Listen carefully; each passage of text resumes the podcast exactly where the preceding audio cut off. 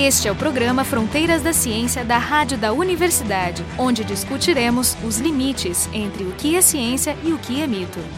O convidado do programa de hoje é o professor Fernando Lang da Silveira, aqui do Departamento de Física da URGS. O tema do programa vai ser as experiências que ele tem com o Pergunte ao CREF, o Centro de Referência para Ensino de Física. O Instituto de Física da URGS tem uma tradição muito interessante em ensino de física. Tem mestrado, tem doutorado em ensino de física e tem esse centro de referência para passar informação para professores de segundo grau e quem tem interesse em física. É uma das licenciaturas mais tradicionais e sólidas do país na área de física. E aí, o Fernando vai explicar isso melhor para a gente. A partir de algum momento se começou a ideia de responder perguntas sobre a física do cotidiano, dúvidas que as pessoas têm. Isso cresceu e se transformou em uma coisa institucional, que é o Pergunte ao CREF. O pessoal do programa, o Jefferson Lorenzon e eu, Marco de Arte, do Departamento de Física, e o Jorge Kielfeld, do Departamento de Biofísica da URGS. Então, conta um pouquinho dessa história. Por volta de 2005, eu passei a responder no Yahoo Respostas. Isso foi uma iniciativa tua, particular. Sim, sim. Em 2010, a professora Eliane Feit resolveu criar o nosso site aqui de perguntas. Então o site começou eu importando todas as respostas que eu tinha dado lá no Yahoo, que a essas alturas eram umas 200 questões respondidas. Assim começou o nosso site.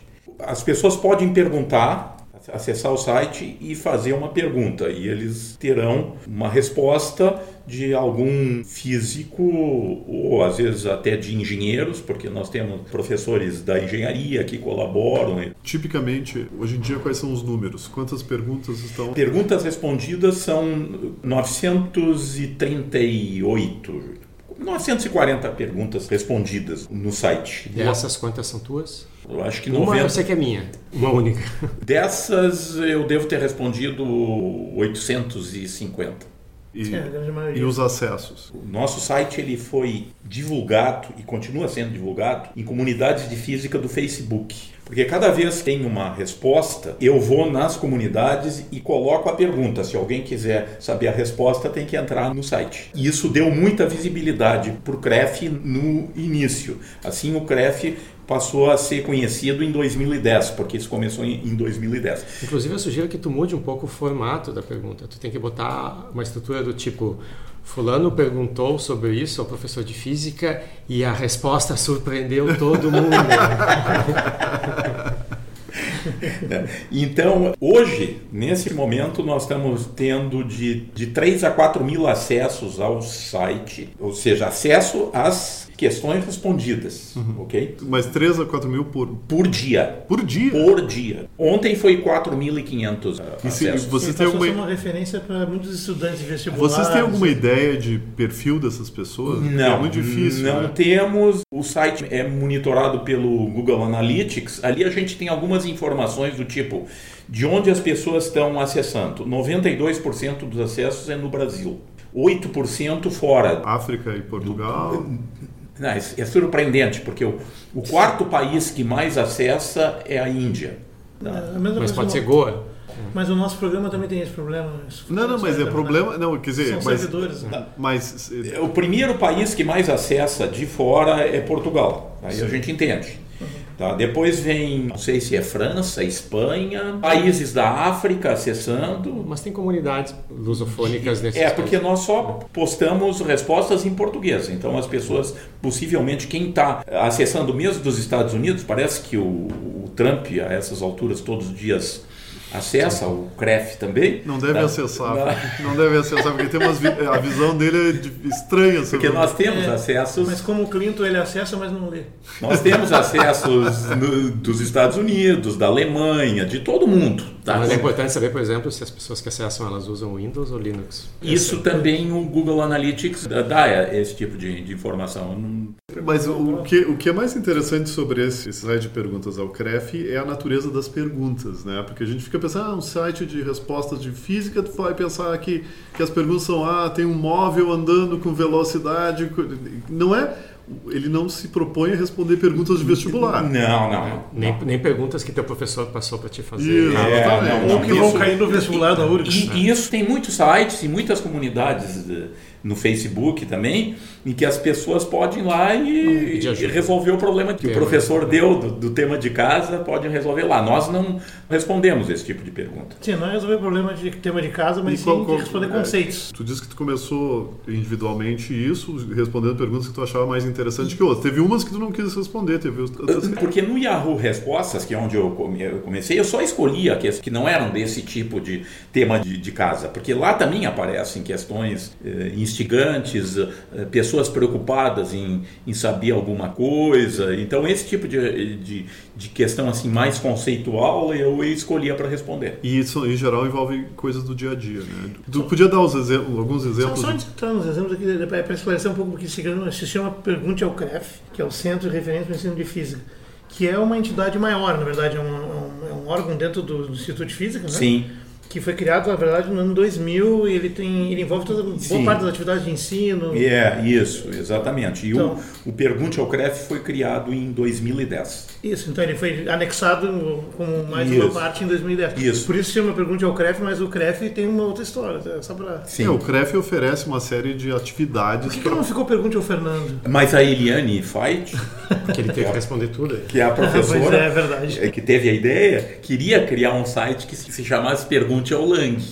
Aí, mas aí eu disse, não, Eliane, não, não, não dá. Eu até me disponho a, a ficar respondendo lá, mas eh, eu não posso assumir de responder sobre qualquer coisa de física. Mas eu estou mais interessado na discussão dos, do- dos Causos. causos, porque muitos deles são causos mesmo, né? São. Assim, É, por exemplo, eu tenho algumas histórias assim interessantes. Entrou uma pergunta e eu respondi em seguida, porque eu via que a pessoa estava ansiosa. Uma mãe dizendo que o filho estava brincando no quarto com um termômetro de mercúrio e quebrou o o termômetro, espalhou o mercúrio, As bolinhas, as né? bolinhas, ela recolheu, mas ela estava preocupadíssima de serem intoxicados. Essa eu não sabia. O mercúrio metálico, metálico. esse não é tóxico. Não, ele até Ele pode é- ser. Se é, recomenda não ingerir. E a preocupação dela é se ficasse uma bolinha dessas no quarto, que a criança ia se intoxicar. Eu brincava muito Quem com não isso. brincou com essas bolinhas? É, Da nossa idade, né? Mas o meu pai era médico e ele tinha aqueles aparelhos de pressão antigos, tinha uma coluna com mais ou menos uns 200, 300 ml de mercúrio. Sim. Uma quantidade estupenda para brincar. Sim, sim. Né? E quando quebrava era tudo meu. Né? Aham.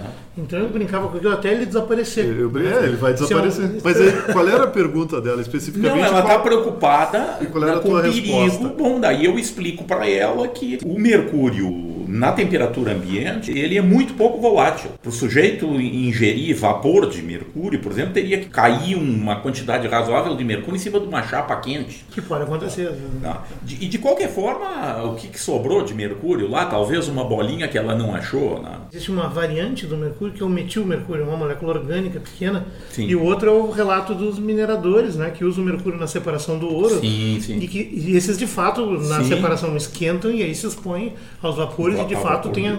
as doenças resultantes dessa Mas intoxicação. aí é contato continuado. Então, é- continuado é e com aquecimento, tudo.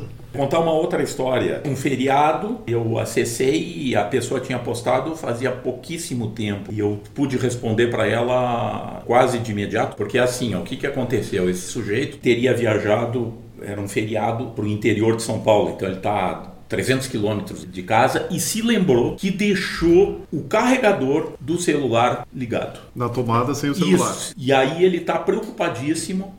Com aquecimento global. Não, que ia incendiar a podia- casa. Não, que poderia acontecer um. Sobrecarregar. Isso.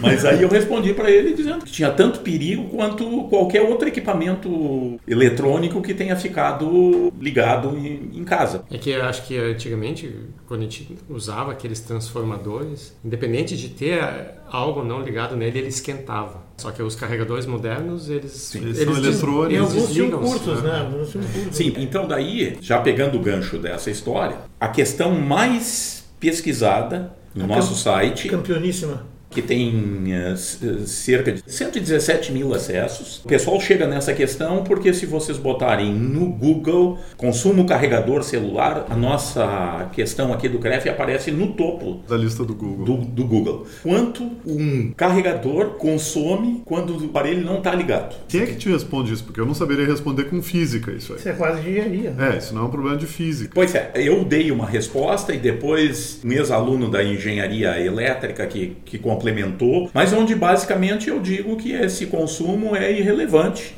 Um chuveiro elétrico, em um segundo, consome mais energia do que o carregador em uma hora. Achei que tu não ia dar as respostas, eu ia dar os links para o pessoal aumentar o computador lá. Pois é, ou seja, esse sistema tem um pequeno geração de calor. Qual é a tensão que sai de um carregadorzinho? É, varia. Em circuito aberto, sem nada conectado, o consumo dele é da ordem de 1 ou 2 watts. E é bem pouquinho. O chuveiro elétrico são muitos quilowatts. Bom, e o chuveiro elétrico são muitos quilowatts. Então aí eu faço essa comparação de que o consumo de um segundo no chuveiro elétrico corresponde a uma hora do, do carregador uh, na tomada. Claro, ele até deve tirar o carregador da tomada. Mas se ele deixar, não, é, não é, o, o problema não está ali. Tem risco de incêndio não porque não há uma bateria. É. Então, só que, que a fadiga e dos materiais, né, de fato, parece que se deixa ligado mais, ele dura menos. Sim, não, mas o teu telefone Aí, vai estragar problema. antes do... É, decididamente, verdade. Não, mas mais detalhes as pessoas podem consultar essa Leia questão, lá. tá? Porque tem até links para material da internet discutindo isso. Aí é texto técnico. Até de preferência, recomendar o pessoal que leia várias vezes a pergunta, a resposta, para entender bem, né? De muitos. Mostra os amigos, muitos cliques. É. Qual foi a pergunta mais bizarra que tu recebeu? Bom, de física. Uma é, pergunta é, bem interessante e bizarra é um menino perguntando se é verdade que quando um animal é atingido por um raio. Ele tá... vira cinzas, eu me lembro dessa. É, porque eles veem isso no, desenho animado e se as cinzas caem ainda. Porque, é... Cai devagarinho teatralmente.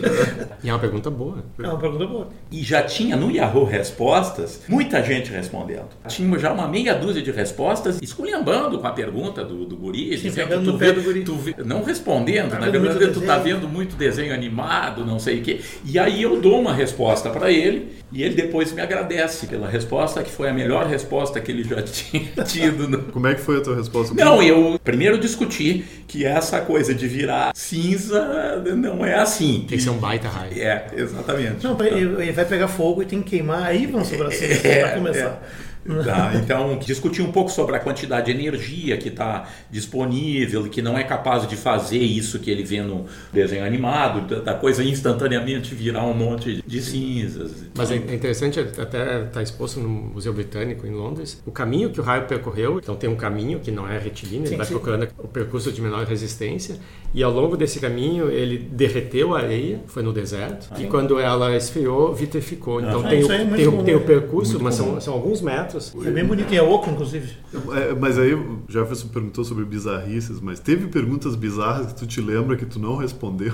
Não, tem. Então, ah, não, algumas... essas que entram no CREF, porque o Yahoo tu tinha escolha. No CREF, em princípio, tu tem que responder. Não, não. Mas fica vezes... lá a pergunta? Ou não? Às vezes acaba deletando a pergunta. Mas... Porque, primeiro assim, ó, porque tem, apesar de dizer lá que nós não vamos responder questões de tema de casa, elas entram. No passado eu até me dava o trabalho de responder direto pro cara. Olha, isso aqui não é pergunta que. Não, não, mas essas tudo bem. Mas é normal a gente receber mensagens, pessoas nos contatam né, porque a gente é professor de física, com teorias malucas, coisa, né? Eu escrevi um livro dizendo que Einstein estava errado, eu fiz um moto perpétuo. Sim, tem muita gente contatando por causa das máquinas maravilhosas que eles vêm funcionando nos vídeos do YouTube. E eu tenho muitas questões sobre os motores magnéticos motores que funcionam exclusivamente com ímãs permanentes. É um motor que não precisa de energia sendo injetada e que ele Isso, funciona que produz... e ainda produz energia. É, exatamente. É, é um moto perpétuo, só é. que eles hoje têm uma palavra mais politicamente mais correta, é as máquinas de free energy. Ah, em inglês é mais charmoso. Né? Isso.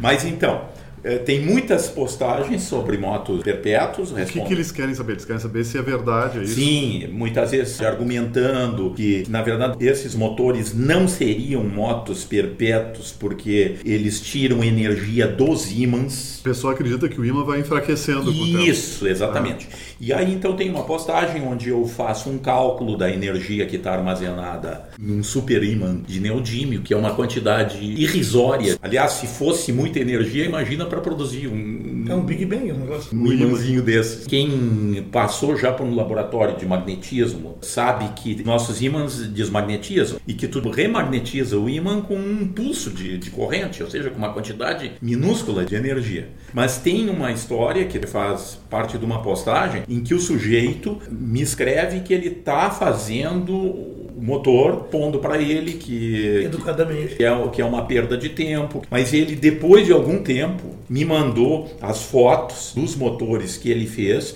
e finalmente ele se convenceu de que o motor não. Que genial isso. Não, não mas isso é genial. Isso Não, é é genial, Isso porque é eu genial. tenho Muito bom. Não, outros. porque a pessoa, a pessoa tinha uma convicção e Não, ela isso. usou ciência para mudar. e me mandou Parabéns, isso eu nunca tinha visto. e e me mandou e eu coloquei porque eu tinha todo o diálogo com ele guardado. Eu não estava no, no, no. Mas tu vê, interessante porque se tu tivesse ridicularizado ele, ele provavelmente acreditaria no motor até hoje. Mas ele estava tentando, testando e Mas eu acho que o Isso. fato de- recebeu, recebeu bem o aporte crítico e pensou. Isso, e aí finalmente ele me manda então, inclusive com as fotos do motor que ele montou, mas ele aí, ele no final, ele diz, é professor, realmente né, não Mas essa pessoa fez funciona.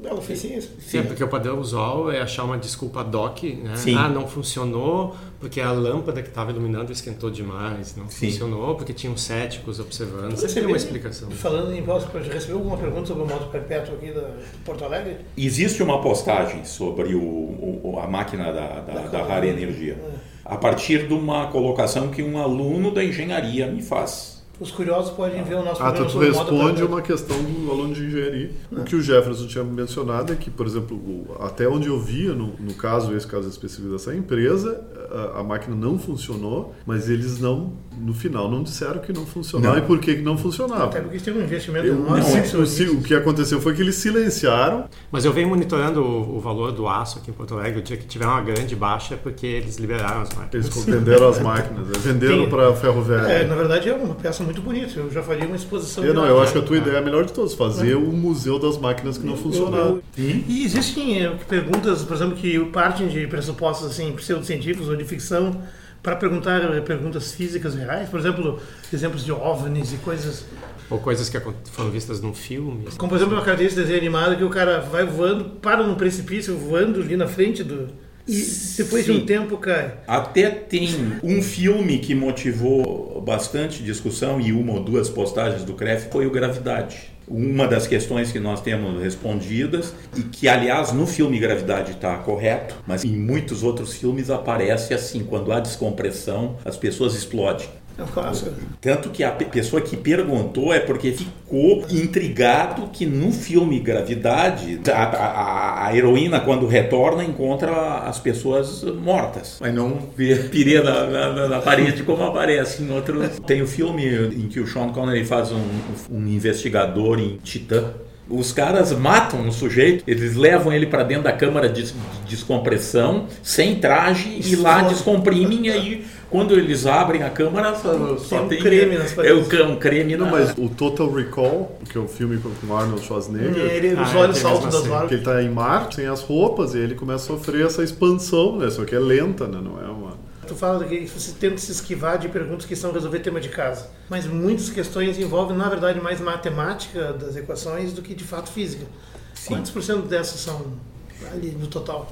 No detalhe quantitativo. É, na abordagem matemática. São poucas, números. são poucas que a gente responde. Vocês evitam essas aí. A maior parte é conceitual mesmo. É conceitual, mas às vezes eu preciso fazer algum cálculo. Tem que fazer continhas, né? É. Eu gosto dos cálculos que tu fazes é quando tu botas os dados de realidade. E nunca ninguém perguntou, por exemplo, é uma pergunta assim aleatória que me vem à mente é se tem problema caminhar sobre carvão em brasa.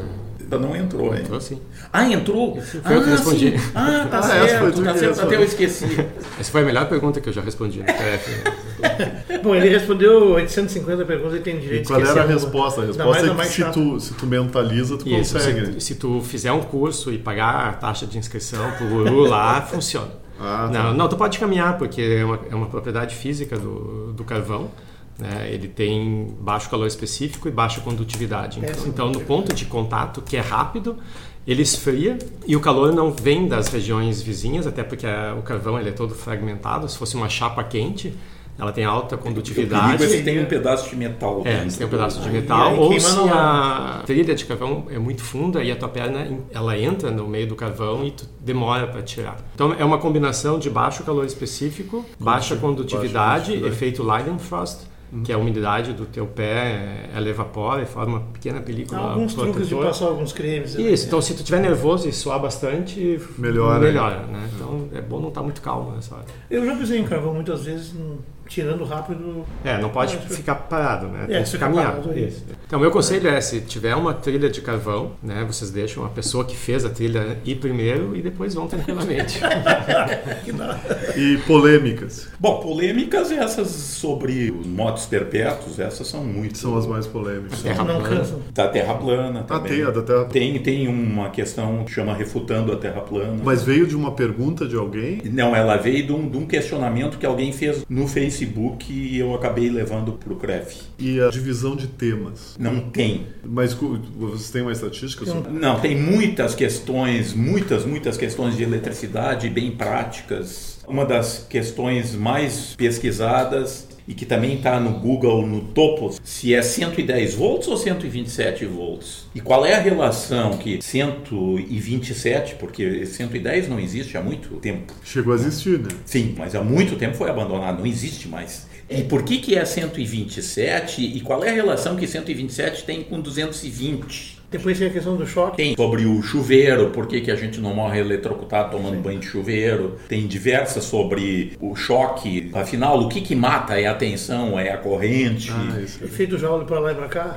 Ah. Mas em agosto de 2016 eu recebi uma consulta de um criminalista, perito criminal Tá? Eu só não digo aqui de onde é, para esse eu omiti. E ele é original de Santa Maria, mas ele está fora do, do, do, Rio Grande do Sul. Ele está num outro estado e ele está querendo criar um tanque balístico. E ele. O que, que, é o tanque balístico? O tanque balístico é, é um local eh, onde tu pode fazer o disparo da arma e recolher o projétil praticamente sem deformação. E normalmente isso é feito com água. Tá? E não é uma distância muito grande. Né? Pois é, exatamente. É isso que ele está querendo é menos saber. De 3 metros. Então ele especifica. Ele acessou um artigo meu, que, que saiu no Caderno Brasileiro de Ensino de Física, que exatamente discute o poder de penetração de um projétil na água. Tá? Onde eu desenvolvo um modelo e aí ele está perguntando para o tanque balístico. No fim, eu levei todas as minhas diversas eh, mensagens que eu troquei com ele, eu levei para o CREF e está tá lá disponível. Porque tem uma curva do tipo de projétil, tipo de fuzil, de revólver e tal. Sim, isso, exatamente. Alcance, né? Exatamente.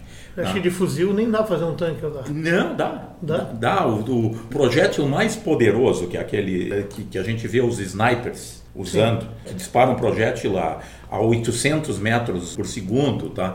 ele é freado em 3 metros de água ele está parado. Ah, é? 3 metros é. já. E tudo um revólver normal, o que, que é? É. Ah. Se o sujeito te apontar um revólver e tu tiver uma piscina, tu te joga para dentro da piscina, no meio metro de, de água, tu tá, tu tá protegido. Então aqui eu inclusive mostro as curvas de atenuação da, da energia cinética do projeto de acordo com o modelo que eu, que eu desenvolvi e que é consistente com o que a gente vê em vídeo. Os caçadores de mito uhum. fizeram Sim, é. um, todo um programa sobre isso. E no Sim. final eles fizeram o disparo com esse fuzil dentro de uma piscina e o, o projétil foi recolhido assim a 3 metros do local do, do, do, do disparo. Nem atingiu o alvo, porque eles tinham um alvo submerso. Né? Então é impressionante, porque os filmes estão cheios mostrando o sujeito se jogando para dentro da água e aí tu vê os projéteis passando pass... por ele como isso, se fossem torpedos. Isso, né? é exatamente, exatamente. Feito especial não faz perguntas, né? Não. Quando alguma coisa como 3 metros de penetração na água para esse projétil poderoso tá, é suficiente para. Se bem em defesa dos filmes, a maioria dos filmes que o cara está dentro da água e os projetos estão passando por ele, ele sempre sobrevive. Então, sim, então, provavelmente. Sim, mas por causa da. Mas, não, mas é por causa da pontaria, tu... porque tu vê. porque tu vê os projetos. É, mas e o phaser? O phaser entra? Ah, bom. Essa questão ainda não está ah, respondida. Tu, tu tem, pergunta, tu tem perguntas sobre armas Sim. fictícias, como o, o, sabre de luz, por exemplo? Existe? Não. Não, não, ah, não, não, não, dá ideia. Não, mas é uma boa pergunta. É possível fazer um sabre de luz? Né? Sim. Aliás, aí tem a física de Star Trek e Star Wars, tem, Star Wars, tem a discussão. E tem questões que são recorrentes que aparecem Derivadas. de muitas versões Eu diferentes. vejo que tu faz muito isso, que, que ao receber uma, uma questão, tu diz, ah, não, essa aqui já está Ah, respondida. sim, atu- atualmente quase tudo já está respondido. Quer dizer, as Sim. 900... Olha, por Deus. Mas a verdade é que fica factual o negócio, né? Porque Sim. são... Não, é que hoje em dia tu diz assim, ah, tem 900 perguntas respondidas, tu pode pensar, ah, isso é pouco, né? Mas tu está É, dizendo que a maioria das perguntas são- milhares, estão entre essas 900. Né? Sim, sim, sim, sim. Hoje dificilmente entra uma, uma questão inédita. É claro que aparece, mas muitas vezes eu respondo direto para o sujeito dizendo, olha, procure em tal lugar e está lá a resposta. E, e não- nunca apareceu uma pergunta que a pessoa tenha feito inventando um pseudônimo, assim, mais para tentar te testar ou te provocar do que realmente querendo a Algum resposta. colega fazendo uma pegadinha. Eu, eu nunca. Eu, Eu descobri, vou pegar na saída se Eu descobrir. Porque vocês já fizeram? Não, não, não, só tive ideia agora. Mas a dele vai ser sobre ETs, aí tu vai descobrir rapidamente. Mas o que eu queria falar, por exemplo, uma pergunta que é muito recorrente, toda hora está entrando de novo, é a da força de impacto. Qual é a força que um, Essa semana. um objeto vai fazer quando ela aparece, por exemplo, na, naquele célebre acidente do Massa, que foi atingido na cabeça por um, por um estilhaço que, que saltou de outro carro? Do Senna. Não, O Felipe do Massa. Felipe Massa. Ah, Porque o teve- Senna foi um estilhaço também. É, mas o É, Senna é- foi do carro, do próprio carro dele. É, não, no do Massa, ah, ele, ele, eu acho que até sofreu alguma coisa, mas, mas ah, sobreviveu. Naquele momento, estava se discutindo muito qual é a força que o objeto esse faz. E essa pergunta é muito comum, ela aparece como qual é a força que o projétil ah, 38 faz quando... Quando ele encontra Sim, o... Isso, Isso é verdade. como se essa força dependesse exclusivamente do projétil. Se o ok? Sérgio, o Sérgio Leone, diretor italiano, mentia quando ele fazia uma pessoa saltar um metro e meio para trás ao levar um tiro de Colt 45, vocês têm essa pergunta também? Não, essa não tem, essa não tem, mas, é, Mas tem, tem cálculos aí, né? Sim, é que isso aí é um absurdo. Né? E, e o sujeito que dispara, então, é, Tem que se- ser voando. se- seria lançado para trás também. Né? O bandido parrudo que corre na direção do, do mocinho, o mocinho dá um tiro e ele. É uma e, bala e ele, pesada, E né? ele recua, inclusive. Sim. né? Ele, Ele usava um truque de, de amarrar uh, o cara com uma corda e, e acelerar um jipe, né? Sim. Então alguns até desses dublês se quebravam. fazer Sim, mas tu isso. já imaginou o impacto no cinema- cinematográfico? Tu dá o tiro e, pff, e o cara cai onde tá. E o cara aquele que saltou a queda ali. Félix. do Félix. É. O projeto se chama Red Bull Stratos, que é um salto recorde. Depois já foi Ah, já foi batido. quebrado. Já, Já foi foi. quebrado. Mas foi impressionante, né? Foi- Sim. E o- as perguntas eram sobre o quê? sobre, por exemplo, a questão dele ter atingido velocidade supersônica. Uma das perguntas é especificamente sobre a questão de qual é a velocidade do som, porque ele atingiu a velocidade supersônica a 27 quilômetros de altitude, que é o lugar é o lugar onde aconteceu a velocidade máxima dele. Ele saltou de 40 quilômetros. Isso, e, E em a- torno de 28, 27 quilômetros, ele atingiu a velocidade máxima de 380 metros por, Por segundo. por segundo. E daí a questão é qual é a velocidade do som Naquela densidade. Naquela densidade. Isso, lá. Isso é 340 é aqui embaixo, lá em cima é aí a resposta é que a velocidade do som não depende da densidade do, ar, depende só da temperatura. E naquela altitude, bom, aí teria que saber qual é a temperatura. A gente sabe qual é a temperatura, é, é 300 metros por segundo a velocidade do som lá na, naquele ar rarefeito. E ele estava mais supersônico do que Do que se essa tivesse aqui velocidade embaixo. fosse aqui embaixo. Isso. é. Tá. Mas, Mas- tem algum efeito? O que, que, o que, que se observou? Tinha algum... O efeito nele que fez ele desmaiar foi que ele começou a girar Sim, quando sim. ele entrou na, na Ele atmosfera poderia mais densa. ter. É. Ele Parece tem um ele momento teve- até teve que ele, mas ele conseguiu recuperar o. No final ele puxa o paraquedas. Sim, mas aí isso Ou- já é bem perto. Ou o paraquedas É é, é- é acionado de longe. Se ele desmaiasse, tinha que ser acionado de longe o paraquedas. É, bo- provavelmente aí teria um. Deve ter um dispositivo de um- segurança. Quanto tempo foi a queda? E, e ele propositalmente 3, 4 minutos. não quebrou um dos recordes para deixar para o cara que tinha quebrado e que estava assessorando ele, o piloto Porque o cara americano, soltou 30 anos antes 30 dele. anos antes dele. Ah, esse, sim foi, esse sim foi valente. né? Exatamente. O suicida. Ele não quebrou o último recorde, ele poderia ter quebrado para Que era a deixar. distância do chão é, para abrir o é paraquedas. isso, é. Bom, eu acho que foi isso que. Eu acho, imagino que deva ter muito mais coisa interessante para gente Imagina as outras no- as 935 perguntas que a gente não abordou. Né? Isso, é. Só abordamos 3 ou 4. Tá, então esse foi o programa Fronteiras da Ciência. Hoje o, o convidado foi o professor Fernando Lang da Silveira, aqui do Departamento de Física da URGS. Ele contou sobre esse, esse site, esse, essa página de perguntas e respostas aqui do, do Centro de Referência do Ensino de Física, aqui na, no Instituto de Física da URGS. Pergunte ao CREF. Pergunte ao CREF, né? E o pessoal do programa, Jefferson Lorenzon, eu, Marco Diage, do Departamento de Física da URGS, e o Jorge Kilfeld, do Departamento de Biofísica. O programa Fronteiras da Ciência é um projeto do Instituto de Física da URGS.